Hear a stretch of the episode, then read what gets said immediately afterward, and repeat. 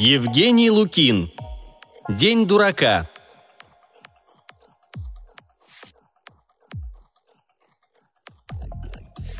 С каждым новым ремонтом крохотный бар местного дома литераторов становился все непригляднее, обретая помаленьку черты заурядной забегаловки. Повыленила былая роскошь, исчезли зеркала с потолка, взамен панели из темного дерева стены обметал белый пластик, незыблемые кожаные диваны уступили место подозрительным по прочности трубчатым стульям. Впрочем, на отчетных собраниях очередная перелицовка неизменно ставилась в заслугу правлению – причем особо подчеркивалось, что бар стал выглядеть гораздо современнее. В чем-то это соответствовало истине. В конце концов, пенсионер, шарящий по мусорным бакам, тоже, как ни крути, примета нашего времени. Кажется, богадельня доживала последние годы. Когда-то владевшие нераздельно первым этажом, а ныне ютящиеся в двух кабинетах писатели держались за пресловутый бар, как белые за перекоп. Сдача его буржуинам означала бы гибель культуры в целом – Ходили, правда, слухи, что власти вот-вот утратят остатки совести и взвинтят арендную плату. На лакомые квадратные метры в самом центре города охотников было более чем достаточно. Какое бы вышло казино? А пока бывшие проводники идей и властители дум заглядывали сюда на сиротливо съежившийся огонек, пили дешевую водку, ругали размножившееся низкопробное чтиво и тосковали вслух по незабвенным временам, когда человек человеку был еще товарищем, а не господином – Отдали родине жизнь без остатка. Ни слова для себя, все для народа. И таких людей бросить на произвол судьбы. Подобный поступок можно было бы назвать свинским, умея государство совершать иные поступки. «Мерзавец!» – с негодованием выговорил прозаик областного масштаба Арсений Старицын, швырнув газету на стол. «И мы еще за него голосовали!» Залпом допил остывший кофе и уничтожающе покосился на равнодушного мстишу Оборошева – «А все ты!» – сварливо попрекнул он сотрапезника. «Все я», – безропотно согласился тот. «Ты и твоя телебанда», – поддал жару Старицын. «Телебанда – это такой африканский танец», – меланхолично отозвался Оборошев. Подумал и добавил. «А может, латиноамериканский?» Народное выражение «сидит как нагорелая свеча» с поразительной точностью соответствовало облику Мстислава Оборошева – Начать с того, что в профиль черты его и впрямь напоминали вислую грозь застывших восковых струек, да и анфас тоже. Словно бы лицо совсем уже изготовилось течь в рюмку, над которой его обладатель горбился без малого четверть часа, но затвердело на полдороги. Последним, очевидно, схватился длинный каплевидный нос. Физия неизменно кислая, однако это была особенная кислота, скорее свойственная уксусной эссенции, нежели тронувшемуся молоку – даже когда Мстиша молчал, мнилось, будто мысли его так же едкие и внезапны, как суждение вслух. Писателем Абурышев не был, хотя, говорят, тайком что-то кропал. Всю жизнь проработал на телевидении, карьеры не сделал, в ханжескую советскую эпоху явный цинизм, пусть даже и тихий, начальством не одобрялся, а когда времена сменились, то быстро превзошли в цинизме самого Мстишу, так что взойти по головам на вершину жизни в бурные 90-е ему, как ни странно, помешало ханжество, стыдливо называемое порядочностью. «А уж врали-то, врали!» – не унимался Арсений. «Такого нам из него ангела изобразили перед выборами!» «Почему выбрали?» – благостно осведомился Оборошев. Безумное праздничное утро кончилось, и теперь он отдыхал от трудов праведных. «Это ты меня спрашиваешь, почему?» – взвился заводной Старицын – и на храм-то он пожертвовал. Пожертвовал. И набережную озеленил. Озеленил. И дороги в порядок привел. Привел. Так. Опасно откидываясь на спинку хлипкого металлического стула, зловеще протянул Арсений. А теперь, значит, выясняется, и взятки-то он берет. Берет. И с криминалитетом якшается. А как же? Нет, я так не могу. Взревел член Союза писателей, оборачиваясь к стойке. Леночка, будь добра, налей и мне сто грамм!» Действительно, беседовать с Мстишей... Черт, придумаешь же имечко, даже и не выговоришь. Так вот, беседовать с Мстишей на патетические темы было всегда крайне затруднительно, особенно если он поднимал на тебя исполненные сожаления глаза, и делалось вдруг неловко. Чокнулись. Арсений смаху ополовинил стопку. Мстиша, как всегда, чуть пригубил.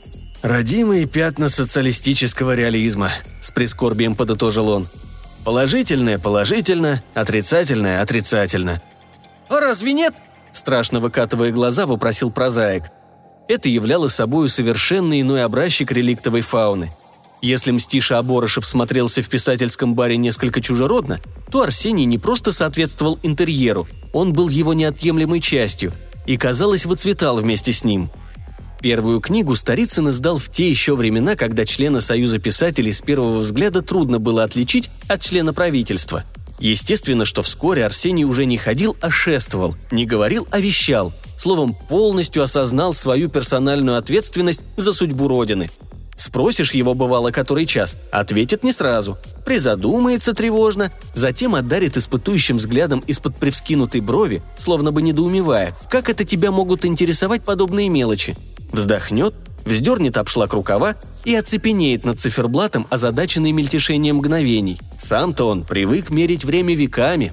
Подсекли злые люди становую жилу русской литературы, а заодно и Арсению Старицыну – Поредела его уникальная библиотека, потускнела позолота лауреатского значка, а под пиджаком взамен солидной рубашки с галстуком возникла призовая маечка, пересеченная надписью «Фанта». И с каждой новой перелицовкой прозаик терял прежний лоск, становясь, мягко говоря, все современнее.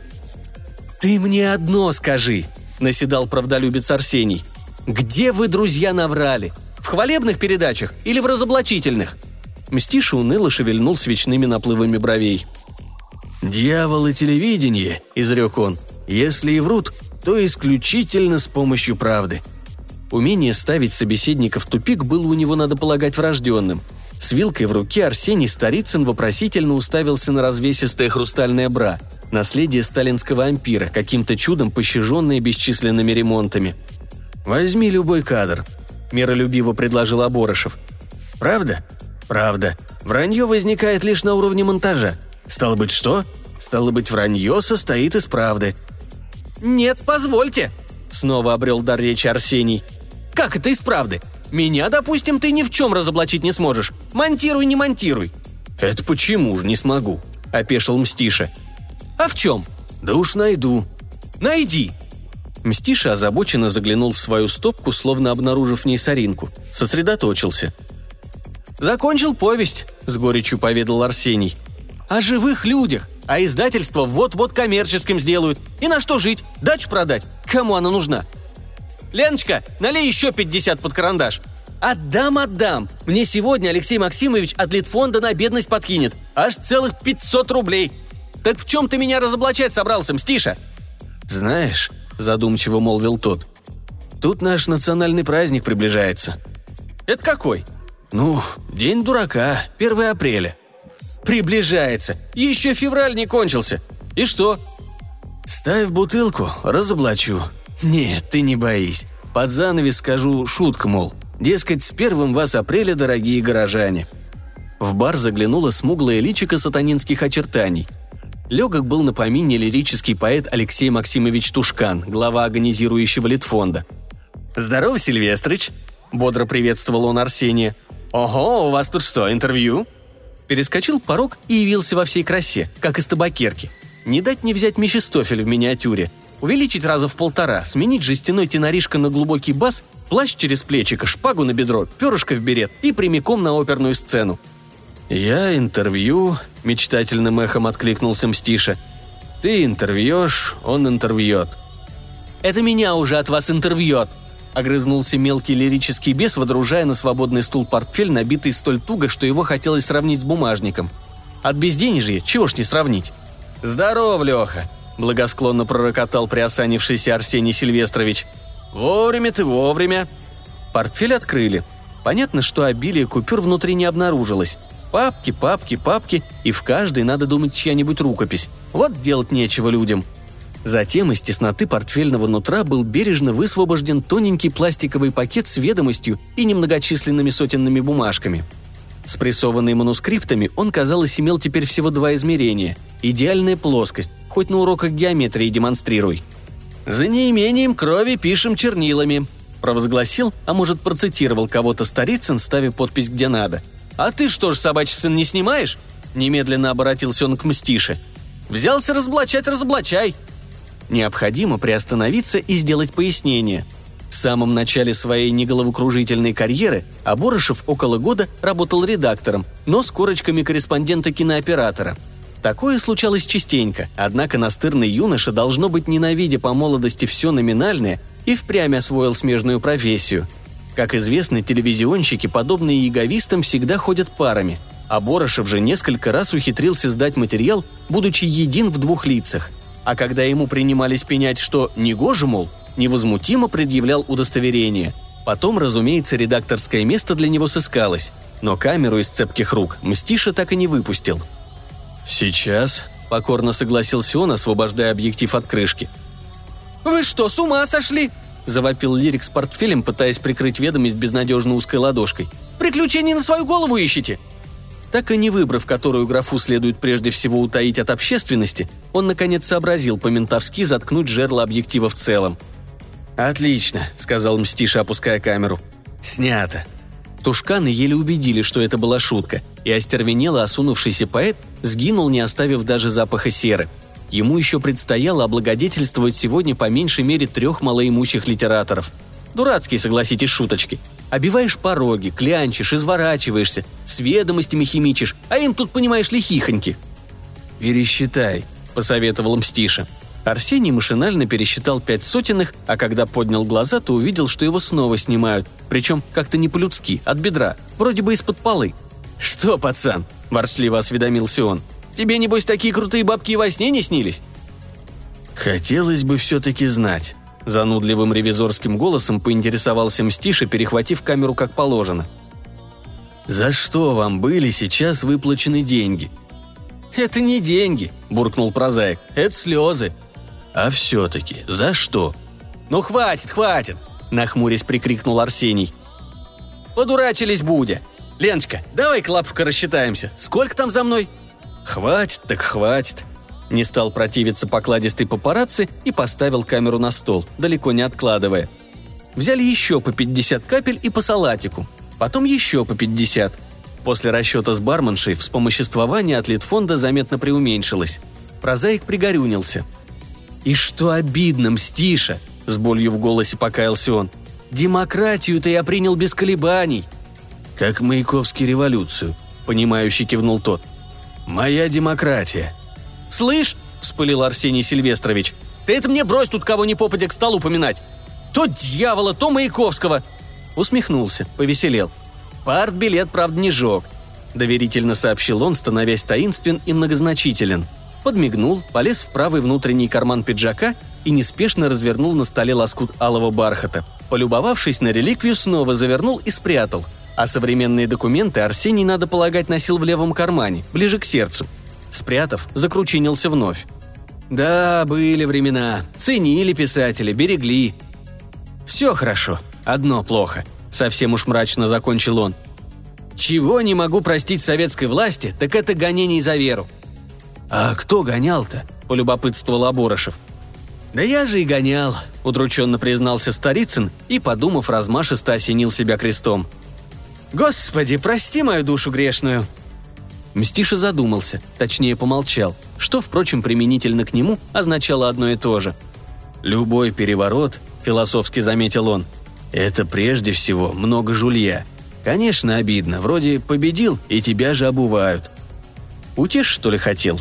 Арсений досадливо тряхнул редеющей гривой и вдруг со стуком отставил стопку. Глаза его сверкнули грозным озорством. «А что это ты аппаратуру зачехлил?» – неожиданно возмутился он. «День дурака? Будет тебе сейчас день дурака. Обращение дурака к народу. Сымай туда твою!» Мстиша не переча обнажил оптику. «За что деньги, говоришь?» Неистово переспросил член Союза писателей и, заламывая бровь, жутко уставился в камеру. «За то, что я Тут он звучно впечатал в грудь растопыренную пятерню. «Арсений Сильвестрович Старицын, ведущий прозаик, автор нескольких романов, лауреат региональной премии, вынужден на склоне лет влачить нищенское существование. Почему? А времена такие, каждому свое. Умеешь воровать? Живи и благоденствуй. Не умеешь? Ложись и помирай. Э-э, ты куда камеру повел? Ты чего?» Мстиша Оборышев, полуотвернувшись, запечатлевал в подробностях хрустальные бра, затем навел алчно поблескивающую линзу на стопки и салатик. Кстати, замечательные были стопки, чуть ли не в серебро оправленные. На самом деле, конечно, в мельхиор. Правда, осталось их раз-два и обчелся, а когда-то хватало на всю организацию. Наконец, сохранив для истории разрозненные крохи былого великолепия, оператор снова взял в кадр львиное лицо прозаика. «Все рассмотрел?» – ядовито спросил тот. «А теперь попробуй смонтируй». Вместо ответа Мстиша как-то по-пижонски кувырнул камеру и уложил ее боком на стол, попутно уронив ложечку на блюдце. Словно в ответ звону ложечки в приоткинутые фрамуги актового зала, а оттуда уже в сопредельный бар, проник удар колокола. Писатель и телевизионщик в недоумении посмотрели друг на друга. Что за диво? Ближайший храм располагался в трех долгих кварталах отсюда, и, насколько известно, в эксплуатацию еще введен не был. Не поленились, вышли посмотреть. Снаружи стояла оттепель, пахло весной. Небольшой крестный ход как раз поравнялся с домом литераторов. Десятка-два бледных чернобородых юношей в приталенных рясах несли на высоких древках хоругви, напоминавшие циничному Оборошеву ползунки о трех штанишках. За иноками следовали двое седоусых Исаулов с иконой. Низкорослые, пузатенькие, одним видом своим станичники наводили на горькие мысли о сталинских репрессиях, уничтоживших все высокое и стройное, что было в казачестве – Далее шла паства. Просветленная прихожанка в платочке время от времени взывала прозрачным неземным голоском. «Христос воскресе!» Это в феврале-то. И колонна подхватывала. «Воистину воскресе!» Но самое странное, впереди процессии под полковым красным знаменем медленно катил микроавтобус с динамиком, воспроизводя вперемешку колокольный звон, церковное пение и музыку композитора Блантера. Невольно захотелось протереть глаза и прочистить уши – «Это в честь чего такое?» – ошалело спросил Арсений. а, вспомнил Мстиша. «Сегодня ж 23 «День рождения Красной Армии?» «Был, а теперь это День защитника Отечества. Вполне православная дата». «Позволь!» – совсем растерялся Арсений. «Недавно ж еще разоблачали, говорили, большевистская выдумка, никакой победы в тот день над немцами не было». «Ну, это смотря как смонтировать», с видом знатока заметил Мстиша. Короток месяц февраль, но память человеческая еще короче. А тут еще март прицепился. Словом, к тому времени, когда в квартире старицы на погожем первоапрельским утром раздался телефонный звонок, Арсений уже и думать забыл о давнем уговоре. «Включай телевизор», — приказал Аборошев. «И бутылка с тебя». «О чем ты, Мстиша?» Мстиша объяснил. Арсений оцепенел — «Ты что, дурак?» – рявкнул он так, что даже в голову вступило. «Шуток не понимаешь!» «И это ты мне говоришь в день дурака?» – озадаченно прозвучало в ответ. «По-моему, очень даже забавный прикол, почти на столичном уровне». Причувствуя недоброе, Арсений швырнул трубку и, как был, в трусиках с пуговками, заметался в поисках пульта. Нашел.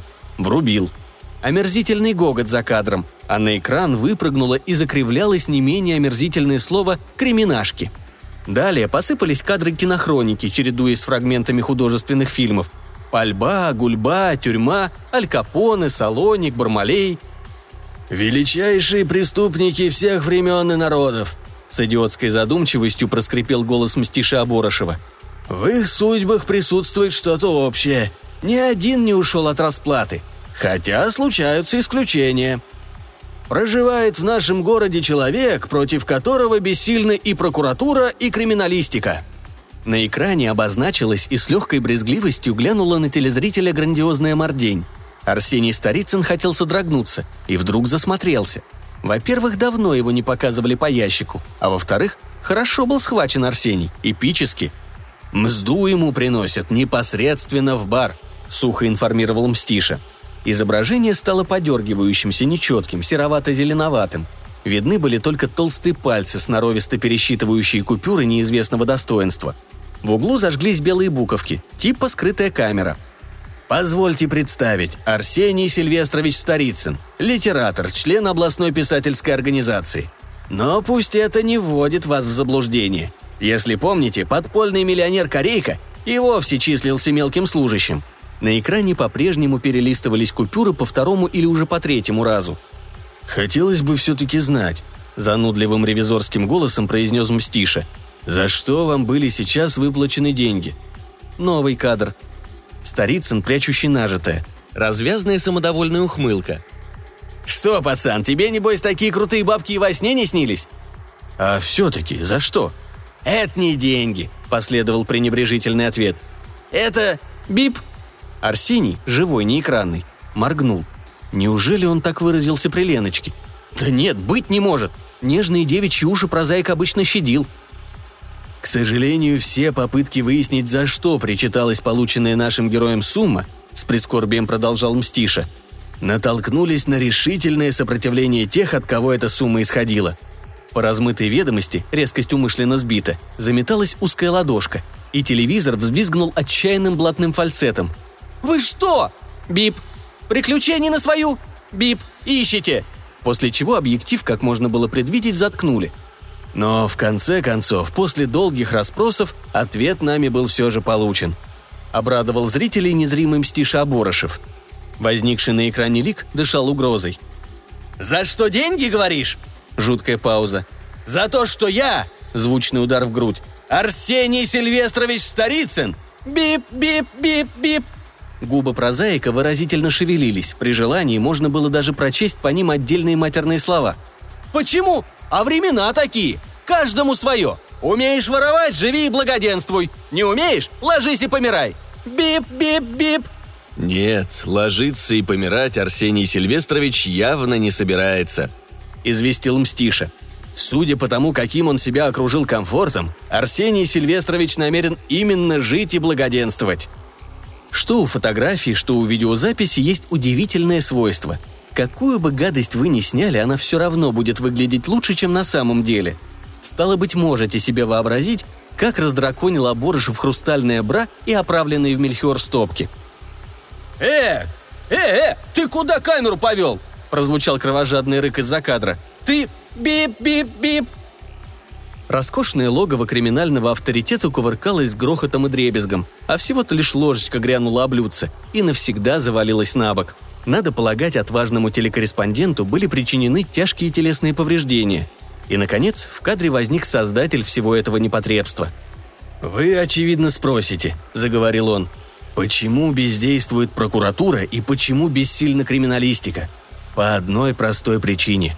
Арсений Сильвестрович Старицын чист как слеза. Это талантливый писатель, гордость нашего города, честнейший, культурнейший человек. А то, что вы сейчас видели, не более чем шутка. С праздником весны, дорогие горожане! С первым вас апреля, Арсений Сильвестрович!» Арсений Сильвестрович закряхтел, выключил телевизор и призадумался – с одной стороны, увиденное было не смешно, да и просто возмутительно. С другой, чем-то оно ему понравилось. Отрезать Бармалея в начале и Мстишу в конце. И очень даже, знаете, так смотрится. Он-то думал, клоуном выставят, а так? Круто, круто. Пора было, однако, звонить Аборошеву, но пока шел к телефону, тот замурлыкал сам. Арсений снял трубку, готовый ответить на каноническое «Ну как?» безразличным «Да знаешь, так себе». «Что, Варюга, – с нежностью спросил незнакомый мужской голос. «Допрыгался?» Над полукруглым козырьком подъезда дома литераторов сияли молочно-белые буквы, слагающиеся в жуткое слово «клаоцина». Так называлась фирма-арендатор, продвигающая на рынок итальянскую сантехнику. Но если присмотреться, то справа от входа можно было заметить и серебристо-серую доску, удостоверявшую, что тут же располагается местное отделение Союза писателей – Перед стеклянными дверями воздвигся хмурый охранник, пытаясь связаться с кем-то по сотовому телефону. Тем же самым занимался и стоящий неподалеку милиционер, но, кажется, с меньшим успехом. Рация в руке его шипела и трещала. Причиной беспокойства представителей силовых структур было небольшое, но шумное скопление народа на тротуаре. Судя по всему, люди пришли против чего-то протестовать, причем по велению сердца – ни единого типографского или хотя бы выведенного на принтере плаката. Всего две картонки с каракулями в крифе в кость. На одной значилось «Пируете, а народ вымирает». На другой – коротко и емко «Да, Коля!» Десяток пенсионеров и примерно столько же горластых корявых теток в обязательных вязаных шапках, шерстяных и махеровых. Возраст политической зрелости. Как только женщине становятся не нужны буржуазные прокладки, она выходит на улицы и требует возвращения справедливого строя. Подробно же выписать собравшихся нет смысла. Возьмите любую фотографию любого стихийного митинга, и на вас уставятся те же самые люди, даже если один снимок сделан сегодня в Решме, а другой – лет 20 назад в Кинешме. Не меняются поврежденные жизнью лица, не снашиваются вязаные шапки. За неимением трибуны или хотя бы ступеней речи произносились с крышки канализационного люка. «Миллионы гребут!» – изнемогал сорванный в поисках правды старческий голосишка. «Гонорары? Не бывает таких гонораров! Это сколько понаписать надо, чтобы миллион получился?» Потом зачитали по бумажке что-то гневное, а саму бумажку вознамерились прилепить к стеклянным дверям. Однако охранник не позволил. Двери, как и узорчатая мостовая перед ними, являлись собственностью фирмы-арендатора. Русский бунт был по обыкновению бессмысленным. Стать же беспощадным ему не давала малочисленность участников. Наконец, посовещавшись, прилепили рукописный упрек к серебристо-серой доске с выпуклыми литерами. Уж она-то наверняка принадлежала Союзу писателей – не доезжая десятка метров до сборища, к тротуару причалила легковушка местного телевидения, откуда выскочил и обмер, остолбенев, Мстиша Оборошев. Черты редактора как никогда напоминали теперь застывшую гроздь восковых струек. Полчаса назад, получив от начальства задание отразить какой-то митинг, он, естественно, напомнил о своей принадлежности к редакции культуры. На это ему с угрюмой усмешкой отметили, что, во-первых, митингуют перед домом литераторов, а во-вторых, сам заварил, сам расхлебывай – до последнего мгновения Мстиша надеялся, что слухи о происходящем сильно преувеличены. «Ай-яй-яй-яй-яй, что делается?» Совсем народ сбрендил. Оставив оператора искать ракурсы, выехали, как и полагается, вдвоем. А Борошев, доставая на ходу корочки, устремился прямиком к милиционеру.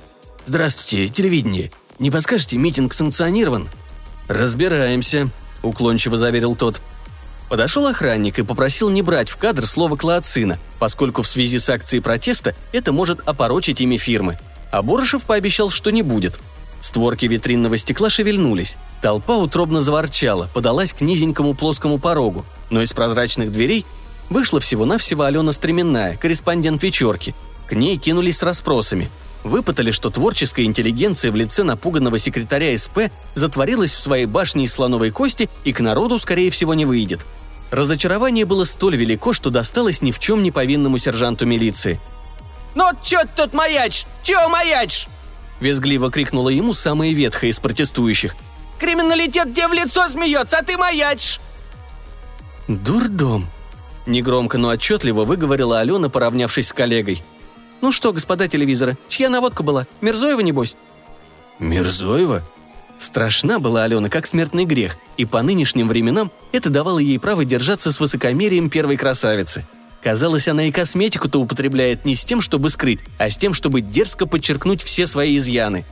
«Только не прикидывайся кабелем», – предупредила она. «Месяц назад Мирзоев в Думе на творческие союзы наехал. Никакой от них, дескать, прибыли, ущерб один. А господа писатели через прессу огрызнулись». «Ты сама вчера передачу видела?» «Видела». «И?» «Сработано чистенько», – вынуждена была признать Алена. «Даже если Сильвестрыч в суд подаст, ловить ему нечего». Покосилась на прилепленную к серебристо-серой доске бумаженцию. «Конец богадельни. Теперь им на волне народного гнева в аренде верняк откажут». Чуть ли не со страхом Мстиша вгляделся в толпу. Восковые наплывы и бугорки, составлявшие его лицо, дрогнули, как бы начиная плавиться. «Полагаешь, митинг проплаченный?» «Да ну, проплаченный. Когда бы кто успел? Сами?» «Но ведь смех был за кадром. И объясниловка в конце. День дурака». Пожалуй, худыми, как вешалка плечами. «Да у этих каждый день такой. Один начал смотреть с середины, другой не досмотрел, третий вовсе. Думает, раз писатели, то значит крутизна, по-другому не достанешь». Алена вдруг осеклась и уставилась на Мстишу Оборошева. «Так ты что?» – испуганно спросила она. «Нечаянно? Не по заказу?»